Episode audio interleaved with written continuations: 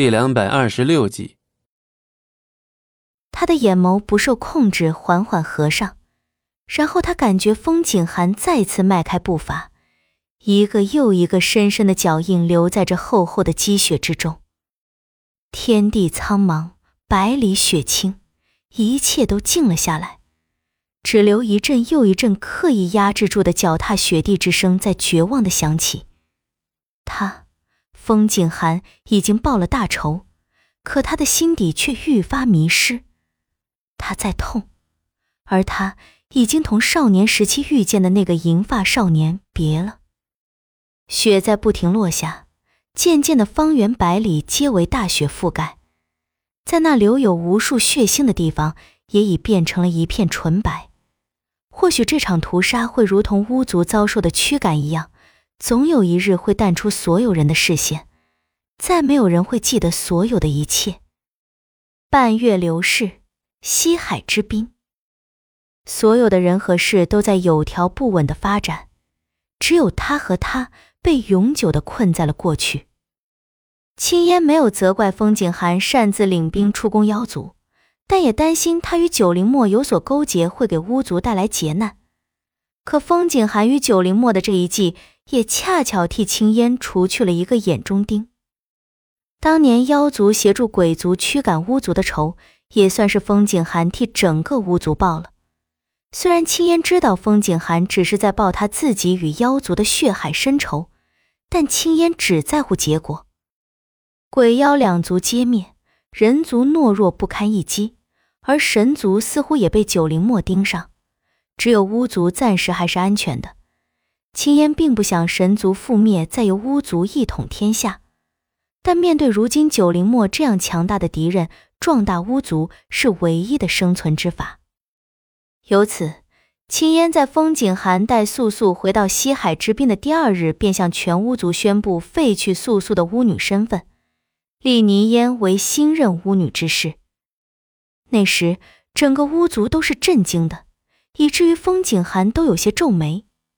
巫族历史上的每一任巫女都是命定的，从没有过废巫女之说，亦不存在从百里家以外的子嗣中挑选巫女。但素素却是冷静的。那时她还蝉联病榻，却执意出席了这个废除她身份的仪式。她不在乎身份高贵与否，若不是风景寒三番五次阻挠她自尽，她恐怕已经不存在在这世间了。又怎会再为了区区一个巫女身份而伤神？那时，整个巫族的子民都记得素素的模样，憔悴到死白的面容上没有一丝表情，一件厚厚的裘衣包裹着她瘦弱不堪的身躯，而她的发在被风景寒带回的那个瞬间，一夜尽白，没有任何发饰装饰。素素长而净白的发就那样肆意又悲凉的在空中盘旋飞舞，她静静的看着这一切发生，看着这个带来无尽死亡的身份终于可以从她身上褪去。那一刻，她竟想流泪，可是她的眼泪早就在龙当身陨的那日全部流光了。她再也哭不出来，再也不想去感知一切，而日日来替他疗伤。替他医治冻伤的风景寒将这一切都看在眼里，他知道，青烟夺取素素的巫女身份，实则是在给她一个解脱。即便素素不再是巫女，他也会像守护巫女那般去守护她，不怠慢一分，亦无法前进一寸。风大了，该回去了。风景寒清清淡淡的声音在西海之滨的最高处响起。在他面前背对他的是一头白发、一袭素衣的素素。璎珞许久，素素才缓缓转身。他看着他，没有恨，没有情，脸色还是那样死白难看，没有一丝血色。他愈发消瘦，似乎这风下一秒就可以将他吹入西海之冰冷冷的海水中。